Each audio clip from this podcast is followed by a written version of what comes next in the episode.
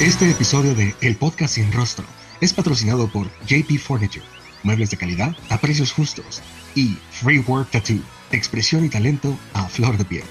El Podcast Sin Rostro con Eric Ramírez.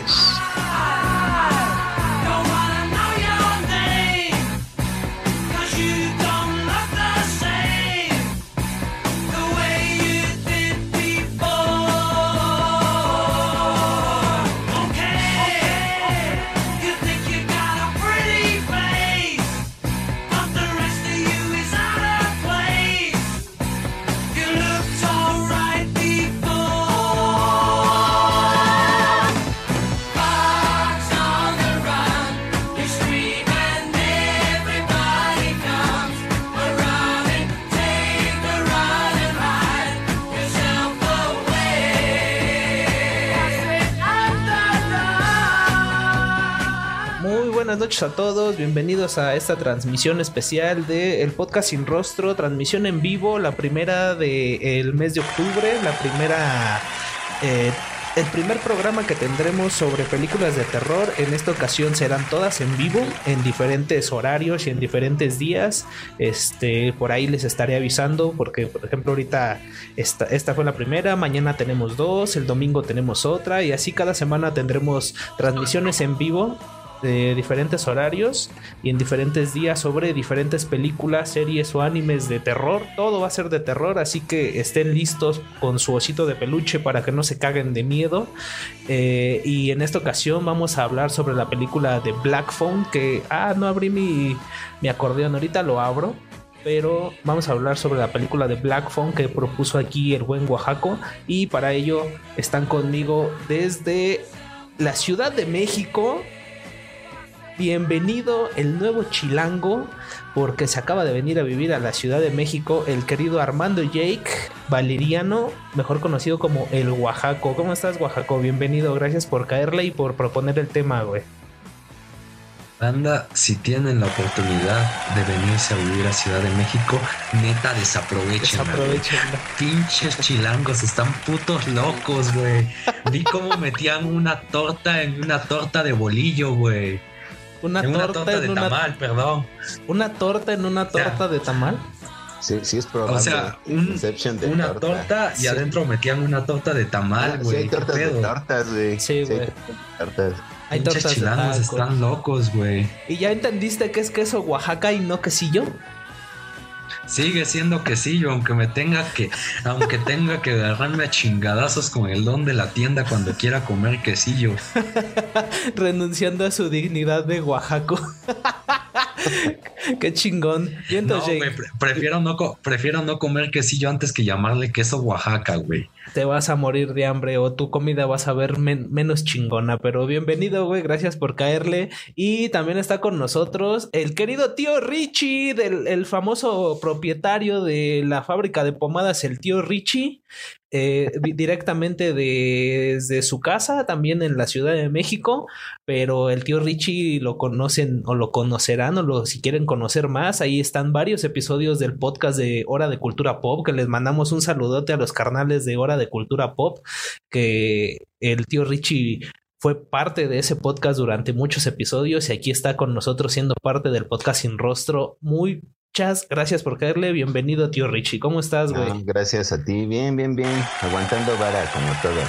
A huevo, güey. sí, muchas gracias por la invitación. Ya es el segundo programa ahora con Jake aquí también. El pasado fue, bueno, todavía no está en video, pero ya está por ahí el episodio de Voice in the Hood. En el del podcast Sin Rostro. Ahí estuve en ese primer programa contigo.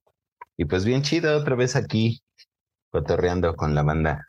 Ese programa nos quedó bien vergas, tío Richie. La neta, es un, es un peliculón y el programa nos quedó bien verga, güey. Eh, pues en esta ocasión voy a, vamos, a, vamos a hablar sobre la película Black Phone. Que, ay, esperen esta mamá. Eh, recuerden que esto es en vivo, entonces la voy a estar cagando constantemente. Así que eh, no, no les extrañe que de repente me apendeje o, o, me tarde en decir o en hacer algo. pero estoy aquí produciendo. En esta ocasión me toca, me toca producir a mí los, los, los en vivo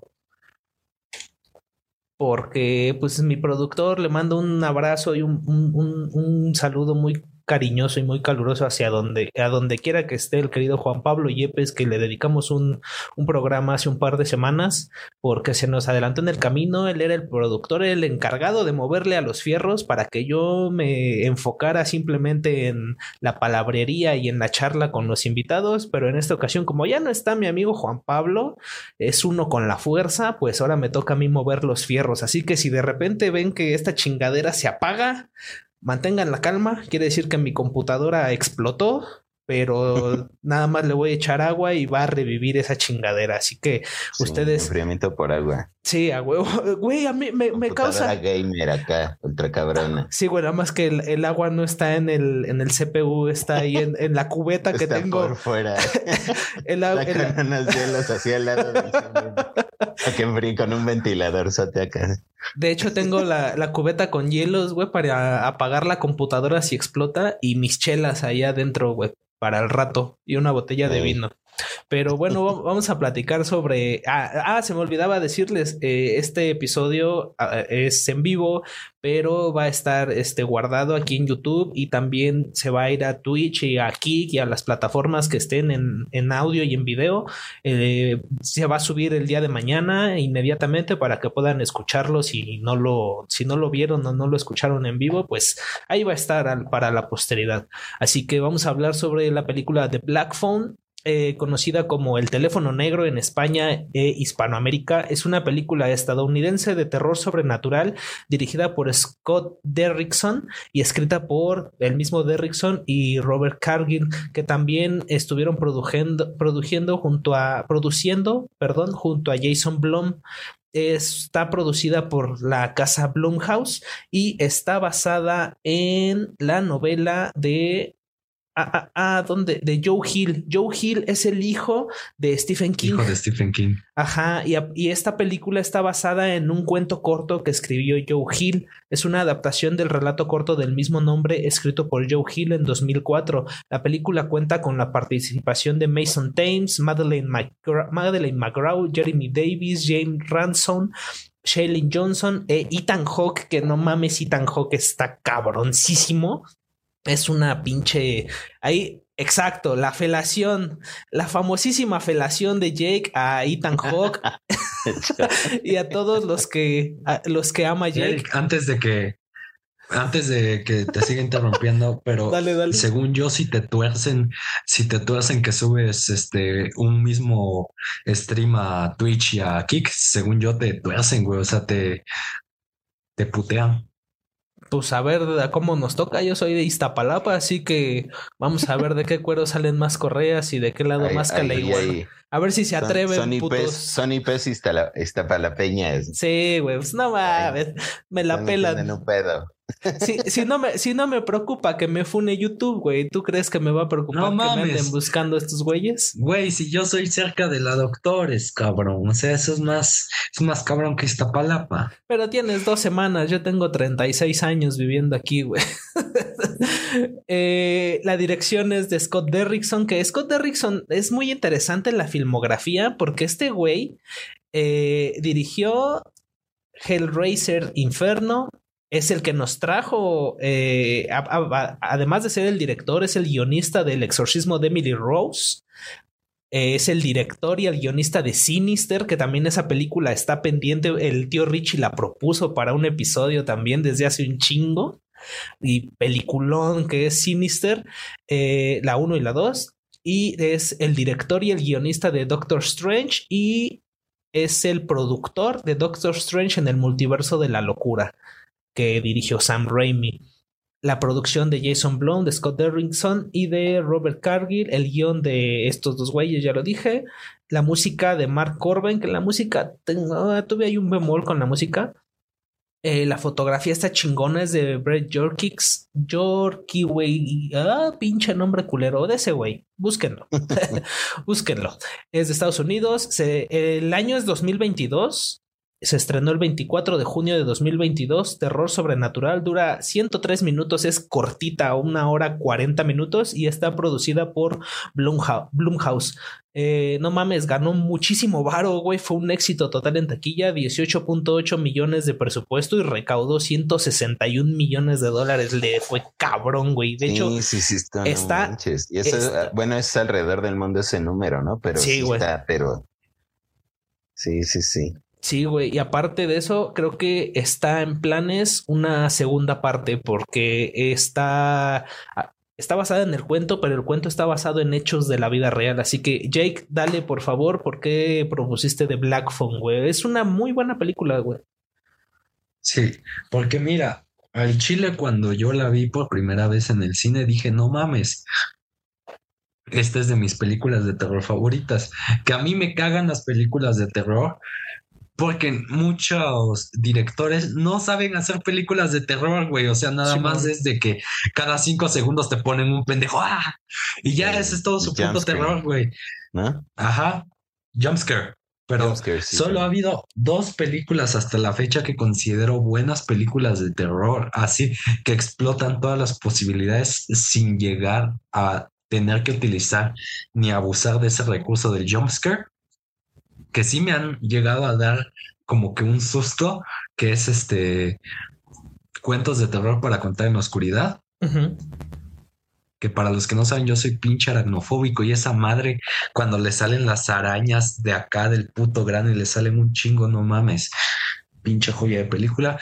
Y Black Phone, no sé por qué chingados, pero esa película como que es de terror chingón sin abusar de los jumpscare que yo recuerde, nada más hubo uno que ni siquiera fue jumpscare como tal. Cuando este cabrón, este, de un puto hachazo le vuela la cholla a su hermano. Spoiler. Spoiler. Cinco, minutos pasaron, güey. Cinco minutos. Llevamos como, sí, güey, llevamos como diez minutos de transmisión y en cinco le spoileaste la, la película a todo ah, el mundo. Pero síguele, güey, síguele. Ah, ok. Y es que aparte, para los que no saben, mi, uno de mis escritores de terror favoritos es Stephen King. Pero la verdad, Stephen King sí tiene películas bien de la verga. Sí, no todas. Sí. ¿verdad? la que, Cementerio de mascotas, la última, no mames. Ah, sí, está horrible. El remake está, pero horrible. Está gacho, gacho, gacho. Sí, güey, encima cambia todo. Hay muchos elementos que ya también como que quisieron actualizarla tanto que ya llega el momento que dices, no, pues eso ya, o sea, en la actualidad eso no va a pasar, ¿no? O sea, es muy inverosímil que ya, ya, tienes celular, ya estás conectado a la red, hay mucho modo de, no sé, pedir ayuda. Sí, güey, o sea, sí está muy pendejo porque modernizaron solo lo que se les hinchó sus huevos. Ajá. Sí, ahorita una, que, una que me acuerdo igual de Stephen King muy fea, la de Dreamcatcher. Está bien. Esa no la he visto. La vi la de la torre oscura, güey, no mames. Es que Stephen King tiene un chingo de, de, películas. Ese güey. De películas. Ha sido, un ha sido un escritor muy prolífico, entonces tiene un puterísimo de libros, pero de esos libros, uno, eh, como que la, la, la, constante es uno bueno, uno malo, uno bueno, uno malo, y así. Y muchas de las películas de terror están basadas en, en libros de. En los libros culeros. Sí, o en los buenos, pero lo hacen mal. güey. Sí, pero la, la verga, la verdad. Ajá. A ver, dale, tío Richie. Tanto el libro. Ay, perdón, Jake. Dale, tío Richie. dale, Jake, dale. Dale, dale. Ah, ok. Y les andaba diciendo, y yo dije, ah, no mames, este cabrón va a hacer una película y es el hijo de Stephen King, es basado en el hijo, en un libro del hijo de Stephen King. Yo dije, pues vamos a ver si le aprendió algo este cabrón a su papá, ¿no? Y me puse a leer el cuento antes de ver la película. Yo dije, si me gusta el cuento, pues chance y veo la película. Y no mames, está bien vergas el cuentito. Y lo adaptaron muy bien, güey. Estuvo bien vergas. Sí, güey, el cuento, el, el, cuento y la película son, son muy buenos, güey. La neta sí fue una gran sorpresa. Siento yo que es una película que no va a dejar mucho en la legado. En el ajá, güey, no va a tener un gran legado, pero es una buena película de terror. Ajá, porque es como de, ¿qué prefieres? ¿Tener un buen legado de película de terror como este... Dale, este, Perdón, un mal legado como película de terror, por ejemplo, este, Actividad Paranormal se me hace una pendejada. Ajá. O no tener legado, pero ser una película chingona como cuentos de terror para contar en la oscuridad. Que esa es una, esa no es una película, es una antología de, de cuentos de terror. Esa es una antología, es como. Sigue siendo una película, güey, porque todos los, todas las antologías están unidas. Pero no es una película, más bien es una, es una serie de cuentos y se le llama antología. Pero bueno, eh, tecnicismos. Pero este, sobre Black Phone, güey. Eric, solo quiero que sepas que te viste bien mamador, güey. Bien mamador. Güey, ¿qué esperabas? Ya, vamos a darle la palabra al tío Richie. A ver, carnal, dale, porfa. Pues mira, a mí esta película, este, tardé bastante en verla, ¿no? De hecho, este, se estuvo cotorreando un poco hablarla en el podcast, o bueno, en, en ahora hace rato que mencionabas lo de Hora de Cultura Pop, este, ya ellos ya también en algún episodio, este, la, la mencionaron y hablaron de ella y todo. Y este, y pues ya a partir de ese momento ya la busqué y todo, y este, no, no inventes, no, a mí sí me gusta un montón, o sea, para mí, aunque no me tocó vivir en los setentas, o sea, soy un niño de los ochentas, hay un montón de cosas que, este, que puedo identificar, aunque Obviamente los suburbios de Estados Unidos no son como aquí en México y todo, pero pues siempre era eso del robachicos, ¿no? Sí, güey. El raptor, el, el raptor Los morros acá de no, que te va a robar un pinche señor y que acá te va a vender y la chingada. De el miedo de las jefas, así de ah, pues acá pórtate bien y la chingada, ¿no? Sí, güey. Pero este, y, y bueno, sí identificar ciertas cosas, no sé, en la ropa, ¿no? Por ejemplo, eso, eso todavía en ese momento para México, aunque las modas y muchas cosas llegaban, eh, pues todavía retrasadas a México. Mucho tiempo después, este, nos llegaba todo acá, ¿no? O sea, era un retraso ahí bastante, este, amplio en el que nos empezaba a llegar todo. Pero siento que a mí lo que más me gusta de esta película, eh, de esta película y con lo que más puedo hacer una, conexión es con unos libros que yo leía de morrito, así que me compraban, eh, incluso creo que en la casa del libro o algo así. Ajá. Eran unos libros, una serie de libros rojos que se llamaba la serie eh, Escoge tu propia historia, algo así. Ajá.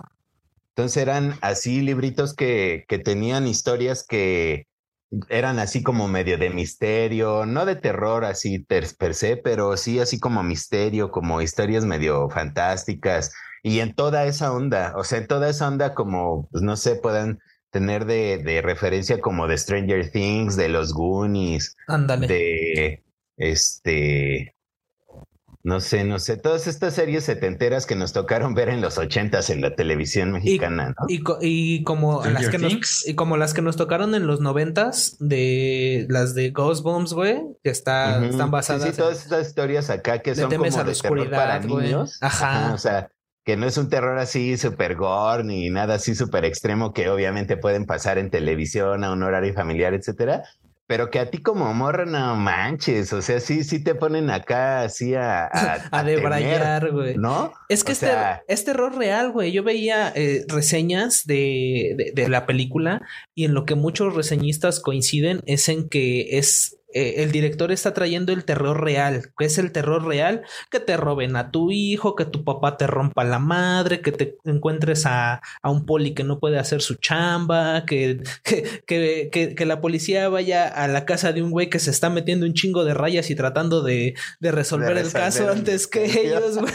a la paz. Pero está sí, bien, está bien heavy. Tiene escenas muy divertidas, güey. Es una película muy concisa, cortita, hora y hora o sea, dura lo que tiene que durar, pero tiene escenas muy memorables, güey. O sea, también el, el drama de, de, la morrita, el, el, los dos morros protagonistas que son huérfanos de mamá y viven con su papá y el papá es alcohólico y el papá les rompe su madre, pero entonces los morros tienen su, su desfogue, su desahogo en el morro en el béisbol, la, niña va a visitar a su amiga, el, al morro lo bulean, la morrita es bien mal hablada, güey. Son personajes que están, que, que, que son, este, encantadores, güey. Te encariñas con los personajes, aparte de que tienen un trasfondo al inicio de la película, güey, que hace, que te, te, te pelantea el director a los personajes de una manera en la que tú te encariñas muy rápido de ellos. Sí, de volada, de volada puedes identificar ciertas cosas, digo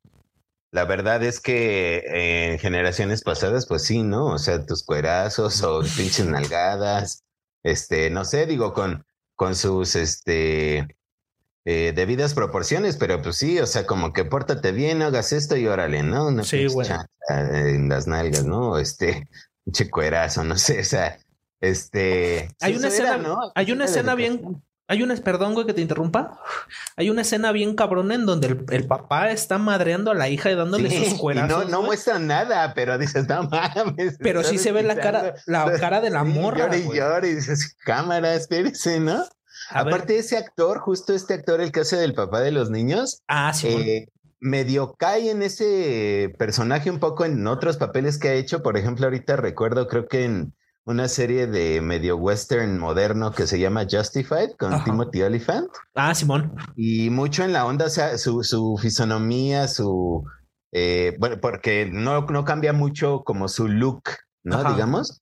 Eh, trae así igual una barbita y el cabello así medio un poco largo, pero está quedando calvo, este, y es como muy identificable de, o sea, casi como que en todos los personajes que lo he visto, es ese que es medio redneck, que es este, alcohólico, que anda en ondas ahí como, no, sí, no, no tan chidas, ¿no? Entonces, este, pues digo, está medio encasillado ese, pero es muy buen actor, o sea, lo hace muy bien, güey, en donde lo he visto, es así como... No, a ver, Jake. A ver, Jake, dale, porque está yo, yo quiero, yo, yo, maestra, maestra, yo, yo. Güey, güey, es que siento que de las cosas de la, de la película, lo que sí está muy de la verga es el personaje del papá, güey. Porque, o sea, es como de, le pego a mi hija. ¿Por qué? Pues porque sí, güey. Ah, ya no le pego, ahora la abrazo y la quiero. ¿Por qué? Pues porque sí, güey. O sea, el actor lo hizo muy bien, se la rifó, pero el personaje no tenía una, una razón de ser, no tenía una justificación de decir. Es que así eran los pues papás de esa época, güey, porque estamos, estamos por eso, está situado en los setentas. Por eso, güey, pero aún así, o sea, como de que, ok, le pegaste a tu hija, no tienes una justificación. Y entonces, ¿por qué ahora estás abrazando a tu hija pidiéndole perdón si no tienes ni una justificación para porque está pedo, güey. momento? Porque le pegó estando pedo. Sí, güey. Y porque incluso cuando le está dando la corita, la morra en eso ya agarra valor y agarra un chupe. Si me das otra ah, vez la tiro. Simón. o sea, ahí empieza ese conflicto, ahí ves la, el nivel de adicción. Porque es así como, no, no, no la tires y acá no sé qué, no sé, la finta como que le va a dar, la niña la tira y hijo, se arma el desmadre otra vez. O sea, te acabas de tirar una, una botella de 8 dólares de boca, ¿qué te pasa? No sé qué. Y fíjate que algo, Sí, güey, encima, y encima pensar que 8 dólares en esa época era un vergo, güey. Ajá. Sí, sí, o sea, eh, creo que la justificación para, por ahorita lo que, lo que menciona Jake es como, eh, viven en un, en un poblado donde no hay como tampoco muchas oportunidades, ¿no? O sea, se centra la historia en la, en la historia de estos niños y todo, pero no se ve que sea como un lugar que vaya a prosperar un montón. Es un pueblito, eh, o, que, o, que, sea así una, una urbe ahí más o menos mediana de los Estados Unidos. No recuerdo si mencionan dónde, dónde se desarrolla o no, no me acuerdo. Sí, ahorita te lo busco. Este, pero bueno, eh, a mí también lo que me encanta y lo que ahora me he dado mucho cuenta en las películas y series y todo, o sea, aprecio mucho este aspecto. Denver, Colorado. En la fotografía y, ah, bueno, Colorado, ¿no? Simón. una zona ahí medio deserticona y así como este, pues no sé, como la referencia podría ser Breaking Bad, ¿no? Yo nunca he ido a Colorado personalmente, ni siquiera los No, pero es Denver, es Denver. Es, Nuevo México. Sí. Ah, sí, es cierto. Breaking Bad es Nuevo México. sí. sí, es cierto. Yo pensé que, yo pensé que Black Phone era en Derry, güey, como todas las pinches, ah, casi todas las pinches. Es que le hace homenajes. Le hace homenajes a Stephen King, güey. Cuando sale la morrita en su bicicleta en la lluvia, güey, trae el, trae el impermeable amarillo de Georgie, güey. Sí, güey. esos. O sea, te iba a decir que era en Derry, pero luego me acordé que Stephen King no, pues ni siquiera tenía a en ese entierro, nada más porque es papá del. Ajá, sí, hay que ver. Sí, güey, o sea, yo te iba a decir, no mames, pues es en Derry, güey, pero ya me acordé que no tiene Bella en este entierro Stephen King. Sí, y continuando con esto que decía, pues el papá, pues no sé, nunca pasan que chambee, ¿no? Nada más está ahí en la casa todo el día. De hecho, este, como que la rutinilla antes de que suceda lo de la abducción, digamos, de, de Fini, es que este, en ciertos días o diario pareciera, eh, se, o no, como que es para el fin de semana, creo, ¿no? Este, se va a quedar la, la niña, la hermana con su amiga y él se va a la casa y siempre es así como ese dialoguito de regreso a la casa de, no, pues este, voy con mi amiga. Ah, bueno, pues yo cuido a mi papá, dice el niño, ¿no? Ahí lo cuidas, le dice. Ajá, y, y él, este, pues es eso, o sea, llegar y incluso que en esa primera escena, como ya que empiezan a como plantearte toda la idea del terror y todo, eh, que llega el papá ya bien borrachillo, ya durmiéndose con una botella en la mano a punto de caérsele, ya llega y la detiene, la pone en la mesita y se pone a ver la tele y este, y el papá, pues muy intransigente, ¿no? Eh, pues no sé, el descontento del desempleo, el alcoholismo, este, tal vez pues no puede conseguir chamba, no sé, ¿no? O sea, eso ya no, no ahondan en eso, pero te da muy bien la, el panorama para entender eh, lo que están viviendo estos dos niños en la casa, ¿no? Sí, güey. Eh, eh, la razón también de la que el papá tenga estos arrebatos con la niña es porque ella como que tiene sueños premonitorios. Exacto. Y dan ya después a entender, ya explican que la mamá este, incluso se suicidó, ¿no? Por, por tener cuestiones ahí como premonitorias y, y escuchar cosas y ver cosas que tal vez eran ahí como paranormales, etcétera. Entonces, este, el papá tiene ese resentimiento, ¿no? Así como eh, ya está, mi mujer se suicidó, tengo que cuidar a los dos niños, eh, pues estoy metido en el alcohol. Yo creo que, digo, está ensimismado en ese problema, ¿no? En ese ciclo del que no puede salir. Es su válvula de escape. Pero pues sí los quiere, ¿no? O sea, son, son lo que tiene. Eh, sí, sí, trata de protegerlos de algún modo, pero tiene una, o sea, como que es el momento y en esta generación de los setentas en que muchas familias, pues la mamá era quien criaba a los niños y el papá era el que proveía, ¿no? Simón. Entonces ahora que de buenas a primeras, pues él te tenga que quedar en la casa y cuidarlos y no tenga chamba y esté pues todo el día alcoholizado, pues como que es la fórmula así para el desastre, ¿no? O sea, ¿qué quieres que pase, no? ¿Qué esperas que suceda, no? Entonces, este, ya de ahí van planteando como mucho este, este clima como de desazón así en general, ¿no? Eh, como dices, el niño buleado, la niña pues así como que eh, teniendo estos sueños premonitorios y, e, e incluso como ya eh, esta primera interacción con los detectives, con la policía, ¿no? Oye, es que nos dijeron que tú este, soñaste algo, que, que nos estás ocultando, qué pasó, etcétera, porque hay elementos importantes que ahí empiezan a, a jugar este, un papel en la trama, que es que es, hay una camioneta y encuentran globos, ¿no? Donde hay eh, la desaparición de la, desaparición de los de los niños, eh, se encuentran globos negros, ¿no? Exacto. como que dicen, pues es así como nuestra línea de investigación, las pistas que tenemos, pues a ver por ahí qué pasó, ¿no? Exacto. Y este. espérame, pues, Nada más Desarrollan muy bien esa primera parte, sí, sí, sí. Nada más quiero leer aquí los primeros mensajes que llegaron. Saludos a Carlos Morales, que dice saludos al tío Richie, carnalito. Un saludo al Carlos Morales hasta las puertas del infierno, que es Mexicali, Baja California. Y Emanuel Lucifue dice: Hola muchachos. Dice: Le pega porque la quiere. claro, un papá borracho demostrando su amor a madrazos. Sí, el amor apache. Y aquí, fíjate, es interesante que nosotros somos tres generaciones distintas. Richie es generación X, yo soy millennial y Jake es este, generación Z. Eh, hay, hay un choque generacional, pero converge en que e, converge en distintos puntos de vista porque tenemos educaciones bien diferentes los tres, güey. A ver, dale, Jake. Güey, es que si te pones a analizarlo, sí suena como una película basada en México, güey. O sea, empieza, un güey empieza a secuestrar morritos, la policía es bien pinche pendeja, incompetente, un papá alcoholizado le pega a su hija y no trabaja, güey. O sea, tiene todo para ser un día normal en cualquier ciudad latinoamericana, güey.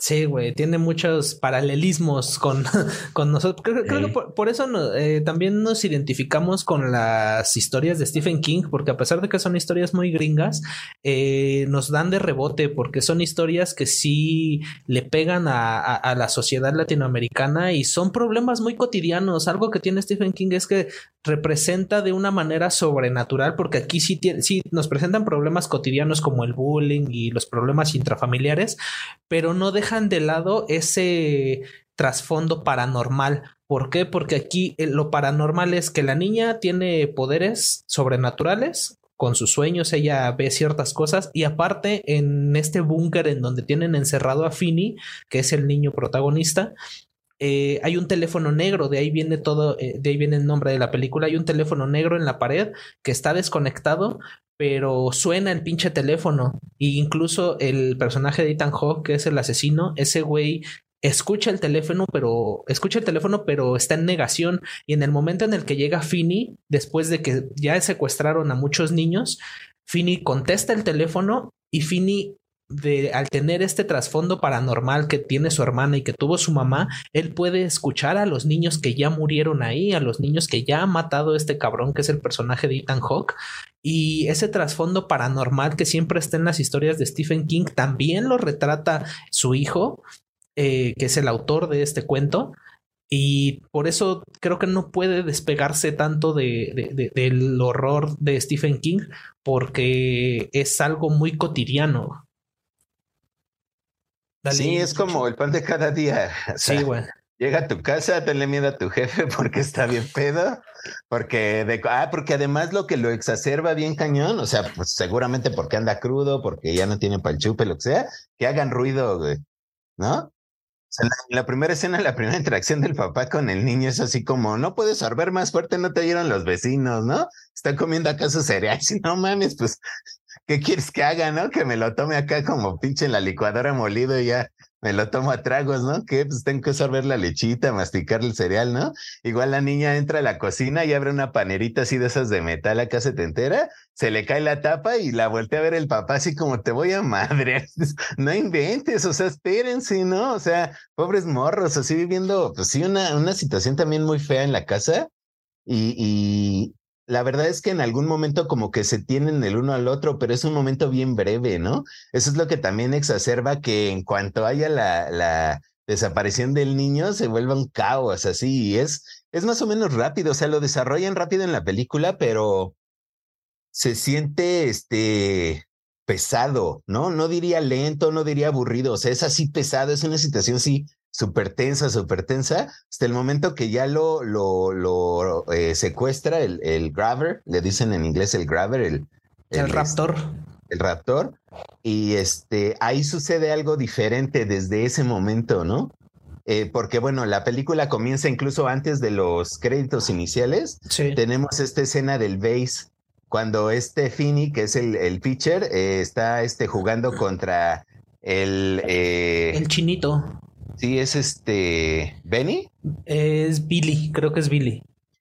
Billy o Bobby, es con B. Algo así, ajá. Y le dice, o sea, es una frase como repetitiva, ¿no? Porque ahí su, su interacción es, eh, lo va a ponchar y en el tercero, así ya que lo va a ponchar, logra dar un, un cuadrangular y ganan el partido, ¿no? El, el, otro equipo. Pero cuando se acercan, pues, eh, como, pues, no sé, o sea, chido, ¿no? Así como el espíritu deportivo y al final la, la unión entre niños, ¿no? De un pueblo pequeño, o sea, eh, dice, no, tienes buen brazo, casi me, casi me ponchas, ¿no? Entonces, este, es eso, ¿no? Nada más esa primera interacción, ya se van cada quien a su casa y el niño este va en su bici y va viendo ahí como varias cositas y es un, es un inicio muy padre, o sea, el montaje que van haciendo ahí de las imágenes está muy, muy padre. Desde ahí así me gustó, es lo que, a lo que iba hace rato, como todo esto, cuidar así como eh, la ambientación, los coches, el tipo de casas, los colores y la fotografía. la fotografía está chidísima, así ese color como de eh, no sé, muy, muy, este, colores muy apagados, nada. Tiene tonalidades muy grises. Ajá, tonalidades sí muy grises, los colores así bien apagados. Eh, nada así súper brillante y todo, y el, el la, la, fotografía del grano como muy reventado, así como de foto viejita, ¿no? O sea, aunque la harías en HD, lo que sea, o sea, te da esa sensación. Entonces, vemos a este niño las playeras este, de Raglan del base, ¿no? así de tres cuartos, las blancas de otro color, etcétera. Va en su bici así bien feliz, ganamos, etcétera. Y cortea, se lo roban, güey. O sea, se para una pinche camioneta negra y él así como, ¿qué onda? Y desapareció. Y la siguiente escena ya son los inicios, este, los créditos iniciales de la película y el cartel, ¿no? De se busca a este niño, ¿no? Entonces así como, chale, ¿no? Pues qué pasó aquí, ¿no? Y ya, o sea, desde ahí sabes, incluso en el trailer y todo, pues, sabes que es, hay como una onda ahí como de secuestro de niños, como, no sé, algo raro. Pero este, eso es lo que también a mí me gusta un montón de la película, o sea, no sé, ya los muy clavados y o en esta página del, este, de los errores de pelis y todo seguro habrán ahí como, ay, en tal escena, tal número, tal, tal, este, segundo, tal minuto está esto mal y la chingada, ¿no? Pero digo, también la onda es disfrutarla, ¿no? O sea, eso es disfrutable. Es este, no, no es como clavarte en esas cosas, ¿no? Es como, a ver, pues quiero que me sorprendan, ¿no? eh, está muy, muy padre la película. A mí me gusta en el aspecto, como mencionaban, de lo de del terror real, pero también ah, volviendo a esto que les comentaba de las cuentitos de escoge tu propia historia, eh, y como decías lo del teléfono negro ahora que ya lo mencionaste, eh, le dice cuando recién lo, lo tiene atrapado, le dice, este, pues sabes que ese teléfono no sirve, ¿no? Dice, a veces suena. Dice, pero una vez estaba aquí, pues hasta me asusté, ¿no? Le dice, me asusté y así inmediatamente contesté sin pensar acá, agarré mi teléfono y así de, no, pues que no hay nadie, ¿no? Esperando escuchar a alguien del otro lado. Pues, Porque ese güey no puede escuchar a los morros. Exacto, ¿no? O sea, nada. Y, y ya después ese es el, el otro tinte o el otro aspecto paranormal de la película, que a través del teléfono él va comunicándose con todos los niños que ya habían raptado y que además asesinaron. Ahí te vas enterando que sí los mató a todos. Sí, bueno. ¿no? Entonces lo que está bien heavy y, y estas eh, escenas como de medio de regresión o donde él este tiene este contacto paranormal con el fantasma del niño este que era el repartidor de los periódicos, que lo ve así flotando. Esa escena sí está bien loca. Estás encerrado en un sótano con un colchón. Ah, ese, ahí sí me sacó un pedo, güey. No puedes hacer nada y de pronto el morro trae su lamparito. Ese, ese, fíjate, hoy traigo una playera de la NASA Ok. Ese, esa onda también es un punto importante ahí para la película porque él siempre trae una pluma que es una... Un cohete. Un cohete espacial, pero a la hora que presiona la, la punta, se prende atrás como si fuera el este... El Jake anda echando acá el, el, gallo. los pulmones con la tos. Qué bueno que apagó su micro. Este, está lo del motor de ignición, ¿no? De cuando despegan así en las misiones hacia el espacio. Entonces eso está bien chido porque incluso esto, como esa fantasía, ¿no? De que, ay, me, estoy viviendo este momento en el que está la carrera por el espacio de los Estados Unidos y todas las naves espaciales. Entonces es como, es la, la inocencia de, de, ser morro, ¿no? O sea, de algo que te gusta y tienes un juguetillo y te lo llevas a la escuela y resulta pues que es una pluma. Entonces está en una clase y está a oscuras y empieza a ser como que despega su, su plumita acá bien chido. O sea, como son escenas así muy entrañables, o sea, que rápido así como que dices, ah, eso está chido, ¿no? Eso seguramente lo hice yo con algún carrito, con alguna navecita, etcétera, ¿no? O sea, puedes identificarte rápido con el morro, ¿no? Eh, como decías, es también muy importante esto de las tres generaciones, ¿no? eh, yo pues me tocó vivir o crecer en los ochentas y sí, este, es como este terror en el que tú, pues, no tienes un terror así como de un asesinato, no tienes un terror así como de que te asalten, o sea, es un terror muy real. El primero es como que te pierdas o te roben, ¿no? Antes de ahora, pues, no sé, las cosas así horribles que sabemos hoy en día que siguen siendo así con desapariciones forzadas y todo, pero digo, no es, no es como o sea, los tiempos cambian, ¿no? Y hoy ya sí se sí, viven cosas mucho más heavy y todo, o se les dan más foco, tal vez, ¿no? Es más foco. Más rápido. Es más foco, nos enteramos más rápido y creo que la, la diferencia, siempre se han vivido este tipo de situaciones, las desapariciones forzadas de, de, de, la gente en general, no solo de los niños, sino de la gente de todas las edades, pero ahora está más inmediata la información por la, y, y con mucho detalle, ¿no? O sea, ya tienes detalles de plano así como... Inclusive hasta se han dado casos en la vida real en donde secuestran a alguien y en chinga eh, con ayuda de, por ejemplo, aquí en, México con el C5, que es la, la, la, parte de la policía que, que, mueve las cámaras de la ciudad, aquí en la Ciudad de México, pues dan con, lo, con la gente, con los captores, con las víctimas en los asaltos. rápido. En chinga los, los topan. A ver, mi Jake, dale antes de que se te salgan los pulmones y ya no puedas hablar, güey, porque nos interesa eh, es una película situada en los setentas, pero tú eres un, morro de los dos miles que creció en Oaxaca, güey. Tú creciste en una, en un, en un estado con, con ciertas carencias, pero eh, nos interesa, sí, un chingo, pero tu perspectiva es bien interesante porque estás viviendo una época muy diferente a la que nos tocó tanto al Richie como a mí, güey. A ver, dale. Sí, güey. Es que mira, no sé de qué chingados quieren mi opinión, pero voy a dar mi opinión de lo que pensé desde hace rato. Sí, tú este, A mí, la verdad, me vale bastante. O sea, sé que es un punto importante y no se puede eliminar de la historia, pero la verdad a mí me vale bastante verga la trama de la niña, güey. Siento que está muy cortita la película que le pudieron haber dado otros 10, 15 minutitos dedicados a el pasado del, cap, del captor, el raptor, no me acuerdo cómo le decían, pero o sea, de que mostrarnos cómo fue que llegó a esa conclusión de decir, güey, yo quiero secuestrar morros o cómo fue su infancia, o sea, un chingo de cosas, un chingo de cosas que pudieron mostrar del captor que simplemente no se vieron, güey. Y siento que la subtrama del amor sí está como de que sé que es importante para la, para la historia, pero la neta sí, sí vale bastante verga a los espectadores. O sea, es la que resuelve el, el crimen. Es como. No, no, no, es el McGuffin, pero esa, esa morra es uno de los eslabones. perdón, uno de los eslabones que sirven para que la policía, que es, es que en esta película engloba varios géneros, es película de terror, es película de suspenso, creo que es más suspenso que terror, pero ajá, es más misteriosa y tiene este dejo de cine negro, el cine negro es el cine policial, entonces por eso vemos a los, a los policías eh, resolviendo el crimen, porque tiene este dejo de cine negro y es totalmente una película... Resolviendo el crimen es muy subjetivo, güey, o sea... investigando. Esos cabrones no hicieron... Ah, investigando. Eh, pero me late más la investigación investigación del hermano, que spoiler alert, el, el, hermano del asesino es el vato que se está metiendo coca, que vive enfrente, güey. O sea, eso está bien interesante a pero, pero además, la película. Que eso de que es enfrente, ya es así como un plot twist así, cabrón. Sí, güey, es un, un, muy buen giro de tuerca.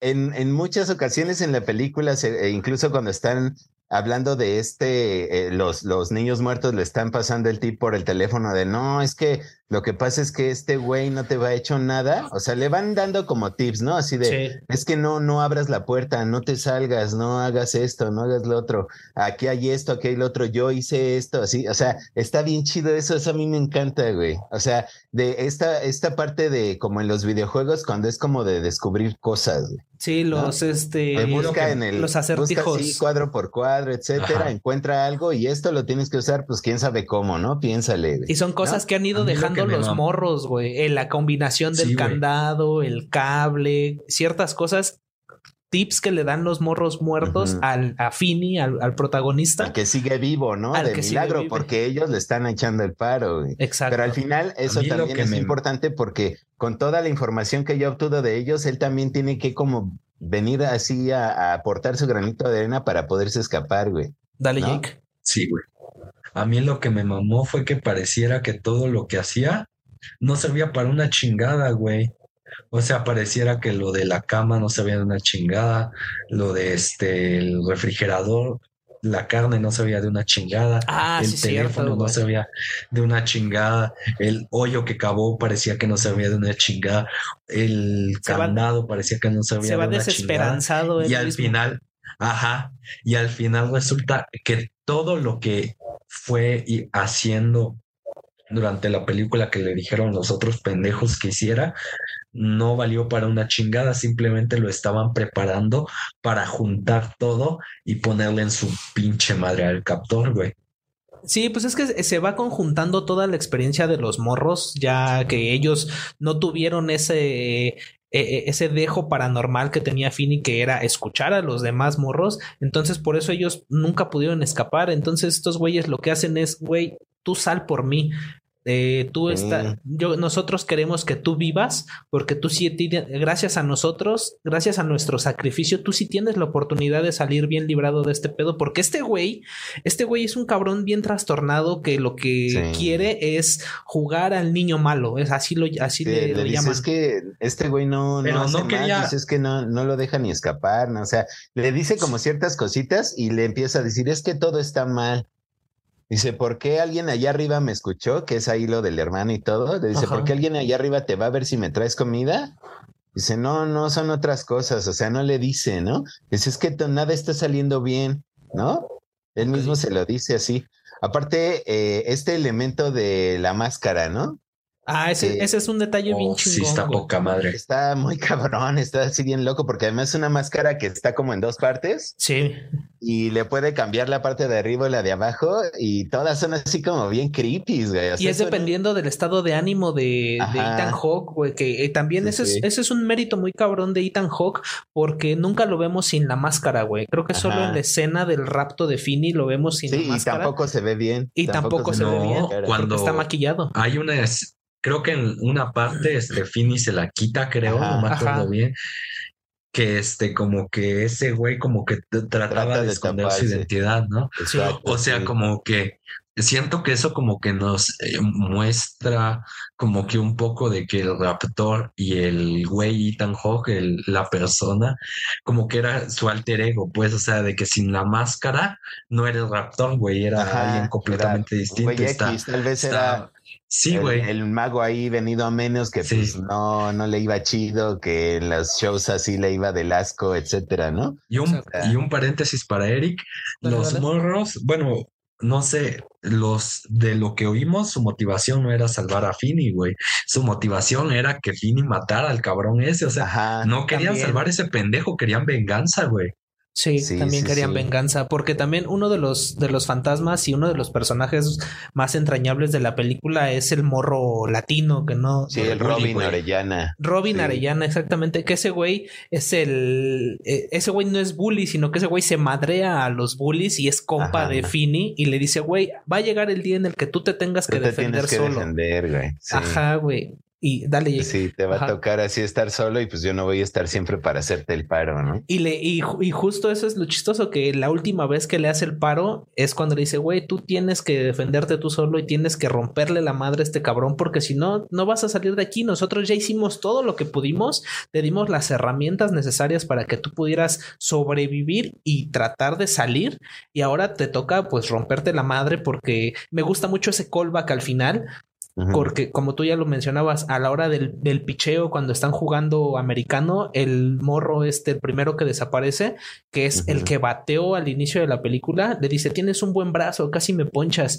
Y al final, Finny logra salir con ayuda del teléfono, porque rompe el teléfono, lo llena de tierra y le rompe su madre. Pone una trampa. Lo hace pesado. Ajá, lo hace pesado y aparte le pone una trampa para que no pueda salir y ahí mismo le rompe su madre al, al captor. Pinche teléfono. Y, y le y, recuerda, ¿no? Cuando le dice, él tiene un muy buen brazo, tienes un muy buen brazo, casi me ponchas. Y sí, güey, sí le, con ayuda del teléfono lleno de tierra, le rompe su madre porque tiene un muy buen brazo. Nada más que este güey sí sabe pelear. Y se lo dijo el morrito Arellana, sí sabes pelear, nada más que siempre te ha dado miedo pelear. Y ahora es el momento en el que tienes que pelear para salvar tu vida. Sí, güey. Güey, pero al final lo que me saca de pedo es que durante toda la película el raptor no podía escuchar a los morros, ¿no? Pero ya cuando estaba a punto de morir, ahí sí los, los escuchó. Sí. Y en ese punto ya, ya, el, ya el teléfono ya no tenía cable, estaba lleno de tierra. O sea, se me hace una mamada eso, güey. Estaba, estaba separado de la base, no tenía cable y ya este, estaba lleno de tierra. O sea, eso sí se me hace una mamada. Sí, pues es, que, es, la manera en la que lo resolvieron. No, y es el punto paranormal, o sea. Exacto. Ya que eh, dice, es que cuando eh, yo lo escuché sonar aquí una vez y me asusté, contesté y no había nadie y me dio mucho miedo, así me dio escalofríos, algo así le dicen, ¿no? Simón. Ya cuando él como que está, este, pues el fin empezando con esto de las llamadas, ¿no? Que tiene de los demás niños, es así como descolgar y así, pues bueno, bueno, y pues él sabe, o sea, se da cuenta que está desconectado y pues no sé, es como eh, tratar de encontrar la normalidad dentro de todo el caos que está viviendo, ¿no? Porque incluso en esta primera escena está ahí sentadillo y así como, es que no vas a salir de aquí, es que te vas a morir aquí, así como ya valió, ¿no? O sea, ya así derrotándose, ¿no? Pero cuando empieza ya a recibir las llamadas y a tener estas eh, pistas de es que yo hice esto y así ya no me acuerdo de mi nombre, ah, tú eras tal y todos te conocíamos Sí, sí, pues qué bien, ¿no? Pues ya que me, ya que me pasó lo que me pasó, pues ya todos saben mi nombre, pero mientras pues era invisible para todos, ¿no? Exacto. Eh,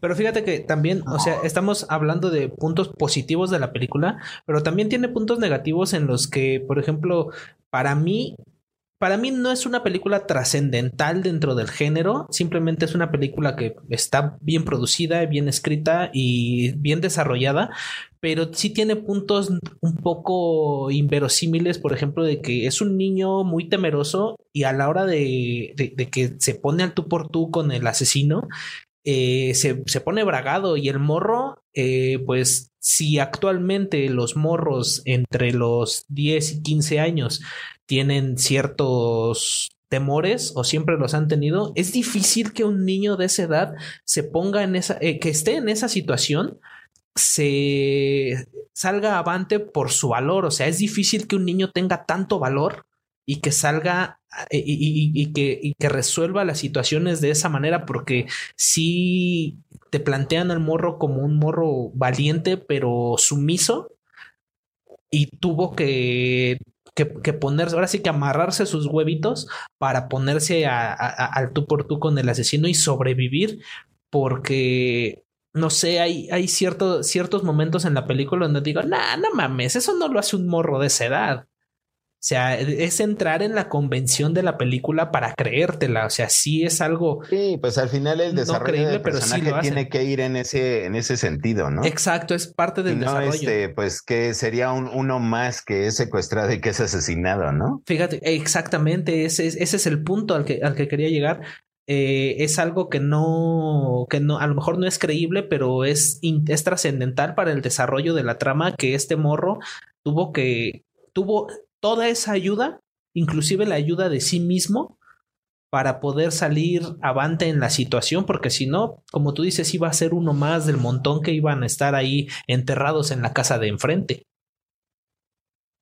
Sí, sí, sí, no, esta película a mí lo que me hizo mucho recordar, te digo, es todas estas escenas, este, pues de, incluso de series, como, o sea, no sé, otra referencia puede ser Los Años Maravillosos, ¿no?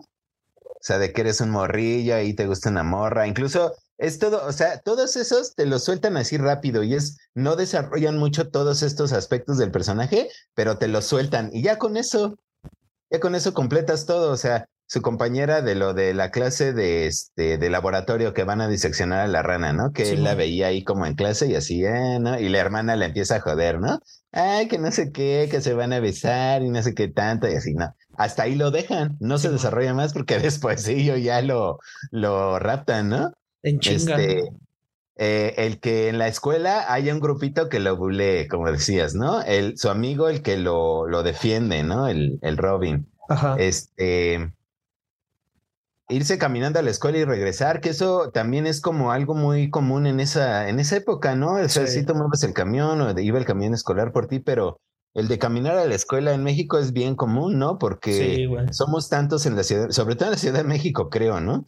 Eh, es así como somos tantos y hay escuelas por donde quiera, ¿no? Entonces hay chance de que la escuela de tu hijo esté cerca de tu casa y se puede ir caminando o puedas llevarlo caminando y te vayas a tu trabajo, ¿no? por lo menos que tome una, combi. Ajá, una y ya, y pero no una distancia así horrible de que toma metro y toma dos camiones. no mames, yo sí lo he visto, güey. Fíjate que pero yo creo que he visto morros que sí van. No, güey. Hay una, hay una secundaria por el metro Apatlaco, güey y yo he visto morros que donde viven mis, donde viven mis papás, güey. He visto morros que se trasladan desde ahí, desde esa zona por donde viven mis, mis papás, o más o menos por ahí en esa distancia, hasta Metro Patlaco, que ya es tomar una micro y el metro, güey. Ya eso es un chingo para ir a la secundaria, güey.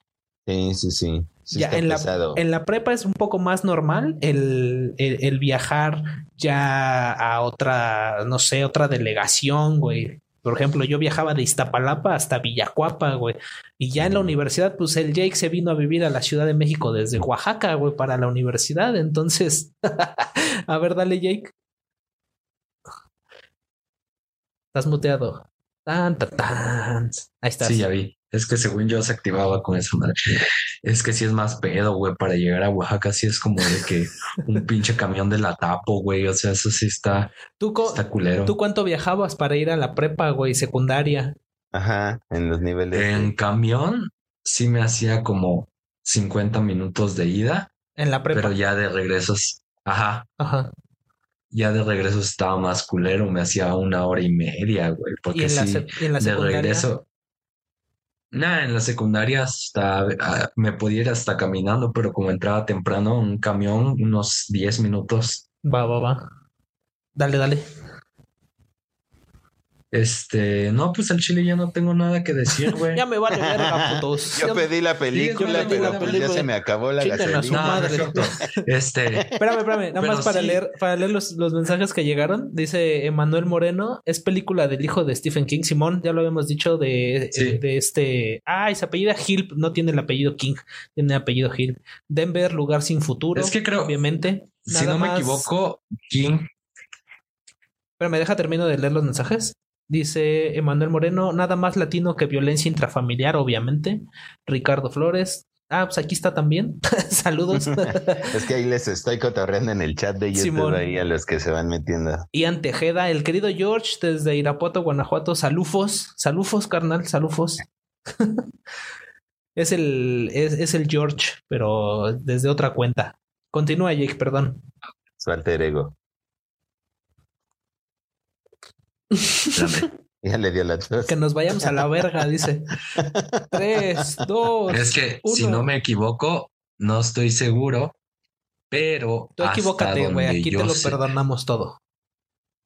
Hasta donde yo sé, sí se llama, sí se apellida King, ah, sí, pero, su nombre artístico. Su nombre de autor, ah, de autor es este, no lleva el King porque no quiere que lo Sí, al final no bajo la sombra de Stephen King, ¿no? O sea, güey. Es como el hijo de David. te apellidas King. Como el hijo de David Bowie, güey. Imagínate ser el hijo de David Bowie. ¿Cómo se llama? El, ¿Quién es el hijo de David Bowie, güey? No me acuerdo, pero tiene un nombre así medio pedorro. Tampoco usa el, nombre artístico de David Bowie. Ni idea. Me mama, me mama David Bowie, pero ni, ni puta idea de quién es su hijo. Pero sí, güey, es que siento que ya, o sea, si tú quieres hacer lo mismo que tu jefe y tu jefe es una pinche leyenda, sí te va a quedar grande el nombre. Sí, o sea, está muy difícil como pasa lo mismo con luchadores, güey. El, hijo de Blue Demon, ah, este, Blue Demon Jr. y el hijo del Santo son unos pendejazos, güey. el nieto del Santo, güey, imagínate, cabrón. Ándale, güey. El hijo de Octagon, Jr. Ajá, güey, no, no mames. O sea, que saludos. Y luego le echan agua o le dan que comer después de las ocho y sale Octagoncito. Ándale, güey. Y luego, o luego este pendejo, ¿cómo se llama este güey? El hijo de Rey Misterio, güey, Dominic. Ah, pero Dominic está chido, güey. Pero no mames, llenar los zapatos de Rey Misterio está cabrón. Ya es dos veces campeón norteamericano de NXT y campeón de parejas, güey. Pero no tiene el, carisma de su papá. O sea, a lo que me refiero es que ah, no, a lo mejor siendo su, siendo su, está forjando su carrera, ¿no? Está forjando su legado. pero al ser el hijo de una figura como, pero al ser el hijo de una, el de una figura como Rey Misterio, güey güey, los zapatos están muy grandes para llenar, güey. Sí, güey. Pero mira, carisma no es solo que la gente te quiera por quererte, güey. También cuenta que la gente te odie por odiarte y es lo que le pasa con Dominic, güey. La pinche banda lo odia, güey. Pero es su personaje, ¿no? Bueno, no es programa de lucha libre, pero, pero el, punto es ese. Ah, dice, dice Ian. El punto es de que sí. Dice, dice el George un mensaje para, para Jake. Dice, también está, está pendejo el que le dice que sí yo al queso Oaxaca. ¿Qué tranza, Jake? Defiéndete. Tu pinche culo. Hácesela de pedo. Sí, hácesela de pedo. Dice. Hácesela de pedo. Dice Díceselo. Dice George, creo que es una peli donde. Ah, el George estaba muy emocionado por esta película. También le gusta bastante, pero desafortunadamente no pudo estar aquí por cuestiones de chamba. Pero George dice, bueno, Ian Tejeda Sánchez dice: Creo que es una peli donde reúne suspenso y algo de misterio o terror. Y es mi. ¿Y es mi qué? Alterigi, jajaja. Ja, ja.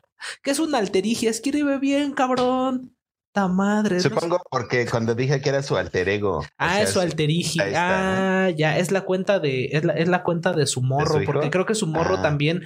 El, el, canal de Ian Tejeda es un morrito, es, el, es, hijo de George, pero está armando un canal de dinosaurios, porque le gustan mucho los dinosaurios. Ah, Entonces, ah, sí, sí, sí, síganlo, síganlo, porque tiene videos divertidos y es un morrito. Es un, es un, sí, sí. Está chido porque bueno, nos estamos ya desviando un montón de la película, pero sí, vayan, vayan a seguirlo y chequen ahí su contenido, está chido. Está chido. Yo también era morro fan de dinosaurios. Dicen, fíjate, y esto lo escuché en Mandarax, que saludo a las Mandarax, que es un podcast de, ciencia que, me gusta bastante, con Leonora Son como las Vives y Butthead en Morra de la Ándale. Son Leonora Milán y Alejandro Ortiz Medrano. Eh, en ese podcast de Mandarax y ellas dicen y han, han, leído estudios científicos que dicen que a los morros que les gustan los dinosaurios son morros que por ende se van a, a, interesar en la ciencia, güey. Y que son morros con un coeficiente intelectual alto. Entonces, si a sus morros les gustan los dinosaurios, pues no se las hagan de pedo y pónganlos a ver Jurassic Park. Ayúdenlos. Para que vean que hay, así no eran los dinosaurios y se pongan a investigar. Sí. Jurassic Park, sí, Jurassic World no.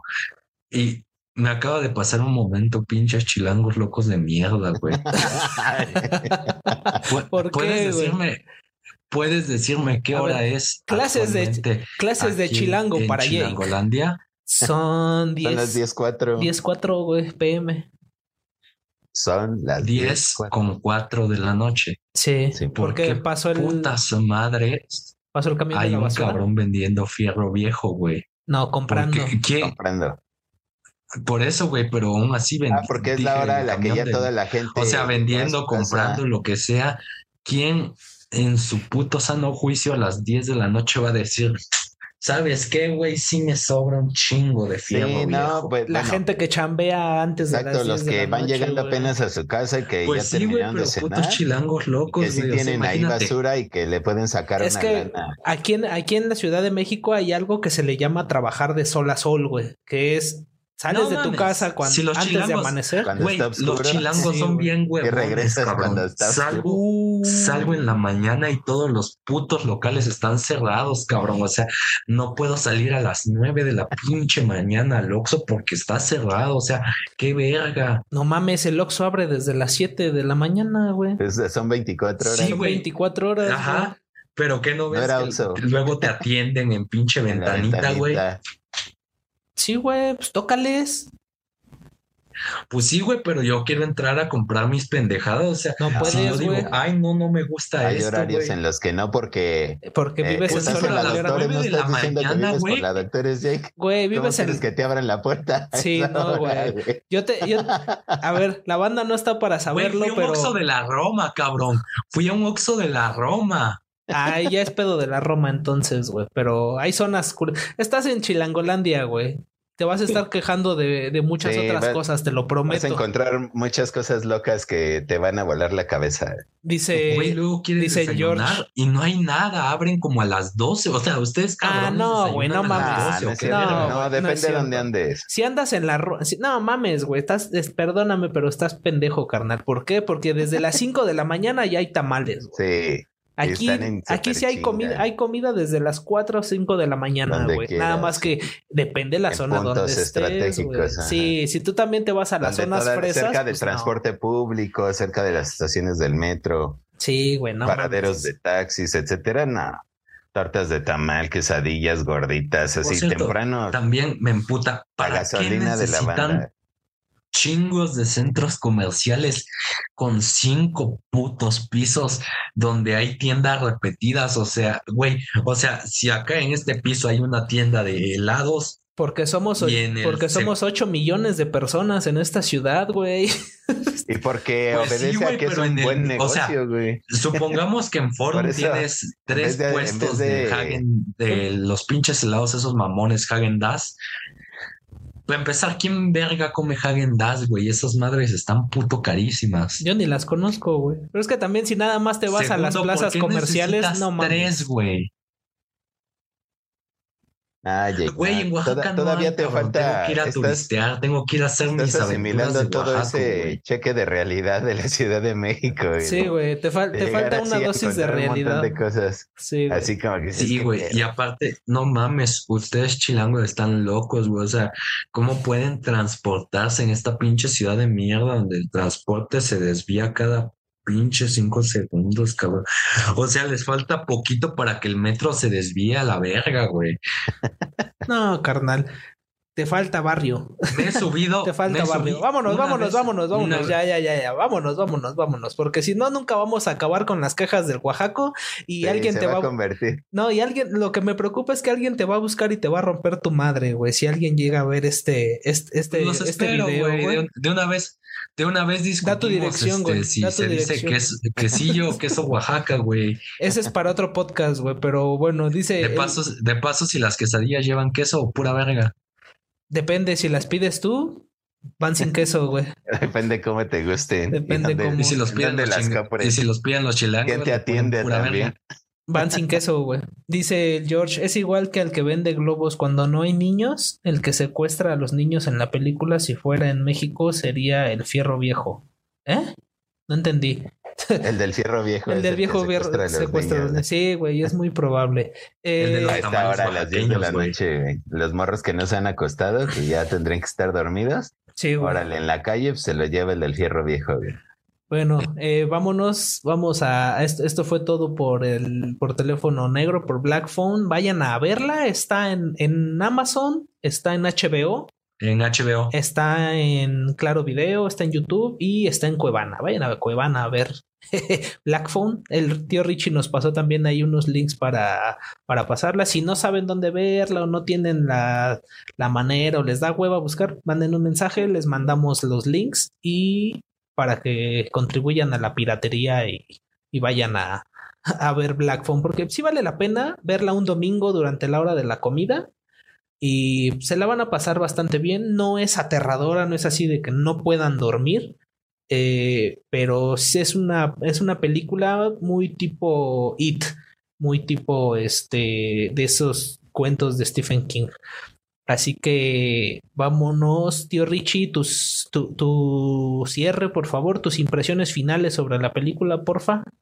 Pues a mí sí se me hace una película muy, muy chida. Como decías, a lo mejor no va a innovar en el género, no es así como un parteaguas que digas, ah, acá el cine de este, antes de Black Phone y el cine después de The Black Phone, pues no, pero sí es una película, diría yo, interesante y muy, este, eh, ¿cómo se puede decir? Pues no sé, entrañable en el aspecto que también salió en un momento en el que ya veníamos así como eh, de Stranger Things, de It, como decías, el, remake de It, este, toda esta eh, explotación de la nostalgia que tenemos ahora mucho en estos, en estos últimos años, ¿no? O sea, creo que incluso con la pandemia se exacerbó todo eso, ¿no? De, estar encerrado y ver cosas que habías visto ya cuando eras niño adolescente y volverlas a ver o redescubrirlas alguna plataforma y volverlas a ver o encontrar cosas ahí este, en internet que a lo mejor no te acordabas que existían. Entonces sí, eh, como que también fue un timing muy bueno para la película, ¿no? Este, presentarse en un momento en el que eh, la, el, negocio de la nostalgia pues está todo lo que da y pues algo que te remita a tu infancia, cualquiera que esta haya sido o alguna cosa que te remita a algo que tú pudiste haber vivido que te identifique, pues funciona bastante bien. Eh, quisiera, antes de, terminar y cerrar, eh, de lo que... su madre a Jake. Sí, yo también, güey. De lo que decías de la música, al final este tenemos una canción que tiene dos rolas muy buenas, güey. Está, bien chida la canción del final, ahí sí este yo cuando vi esta película sí la vi en la noche y así todavía ya que acabó la película y todo me puse a investigar un poquito este quién había hecho la canción así del final y todo el grupillo y tiene aparte toda esta onda de, o sea, es un grupo pues, relativamente nuevo, no, a lo mejor estoy mintiendo, pero no es un grupo como setentero ni nada, pero tiene todo el estilo del rock setentero, ¿no? ¿Cuál, ¿cuál rola? Porque una, cuando sale el morrillo rockero, el greñudo, el... No, la rola del... Ese es Suede, ese es Fox on the Run, que con esa vamos a cerrar en el podcast de audio, vamos a cerrar con Fox Me parece, es que quise ver la película de nuevo, ya no alcancé a verla toda, pero es la canción del final, del mero final, de los créditos del final. Ah, ahorita la busco entonces. Ajá. Va, va, este, va. Y pues está chida y todo, entonces, este... No sé, tú también tenías algún comentario ahí por la música, ¿no? Eh, no, la música eh, creo que perdón, creo que desentona un poquito en ciertos momentos, pero el diseño sonoro está bastante bien en cuestiones técnicas, pero mm, eh, eh, solo la, música que le da identidad, por ejemplo, esa rola de, de Suede de Fox and the Run, eh, llega en un momento, o sea, entra perfecta, güey. O sea, ah, es una rola que entra perfecta en el momento que debe de entrar, güey. Es un El sonidillo acá así como muy identificable y todo. Y Simón. Sí. Sí, sí, güey. Está muy bien, esa sí está muy chida esa edición ahí. Exacto. Y no tengo el dato de la otra rola, pero vamos a cerrar con. No, abrimos con Fox on the Run. Entonces vamos a cerrar con la otra rola en el podcast porque aquí en YouTube nos van a bajar, pero en, en, Spotify en el audio sí vamos a cerrar con la rola que dice que dice Richie. Dinos nada más tus redes sociales, valedor, ¿dónde te puede seguir la banda? Pues en el lo que más uso es Instagram, o sea, sí tengo el Facebook y Twitter, pero pues la verdad ni las pelo en el Instagram, este, arroba Flea Rules, Flea Rules. Flea Rules. Ajá. A huevo. Vientos, carnal, muchas gracias. Querido Oaxaco, Chilango, despídete. Tus impresiones, primero tus impresiones finales de la película y luego tus redes sociales, carnal, porfa. Impresiones finales es una película que en unos años, incluso ya ahorita pasa tiene tos el señor, dejen lo que, dejen lo que se haga. En lo que tose Jake, en lo que escupe un En lo que saco mi gargajo. Saludos a Frank Jay en el YouTube. Ah, el querido Frankie Juárez, que es patrocinador del podcast Sin Rostro, el ah, dueño de JP Furniture. JP Furniture. Saludos, carnal. Dale, Jake, perdón. Teníamos que saludar al patrocinador. lo que tú escupías un pulmón. En, lo que yo saco mi pulmón. Es que te estás, te estás adecuando a la contaminación, güey. También no mames. estás apenas agarrando tu capa de plomo, güey. Sí, güey. Te falta respirar smog. En unos 15 días va a empezar a cambiar tu tono de piel y tus ojos se van a poner amarillos. Ok. Hepatitis le llaman, güey. Eh, no, eso es la piel lo de los ojos amarillos es contaminación carnal. Ah, chingada. Irritación Bueno, Impresiones Finales es una película que pasa muy, muy desapercibida, pero no deja de estar chingona. O sea, es una película que probablemente en un año ya casi nadie se va a acordar, pero cuando alguien se acuerde va a decir, no mames, qué chingonería de sí, encontrártela después y, todo va a estar chido. Ajá. Y qué pendejo personaje del papá. Qué pinche mal escrito está el personaje del papá, por Dios. Es que tú nunca tuviste un papá golpeador.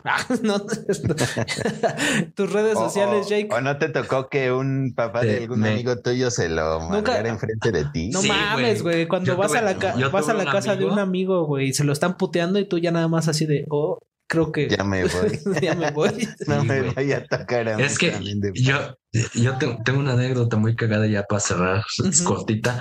Este, un primo, una vez fui a su casa y quemamos cebollitas, ¿no? O sea, para los que no conocen cebollitas son esos como cuetitos chiquitos que pues ni hacen nada. Se llaman ratoncitos aquí, valedor.